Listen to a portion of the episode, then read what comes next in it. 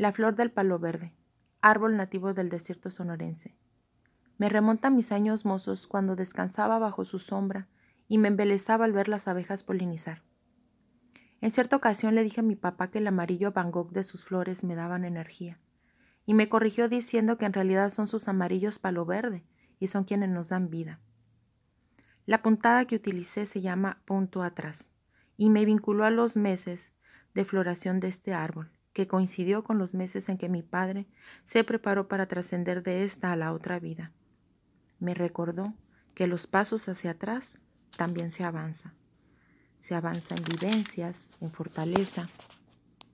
Falleció en mayo, el último mes en que florece el palo verde.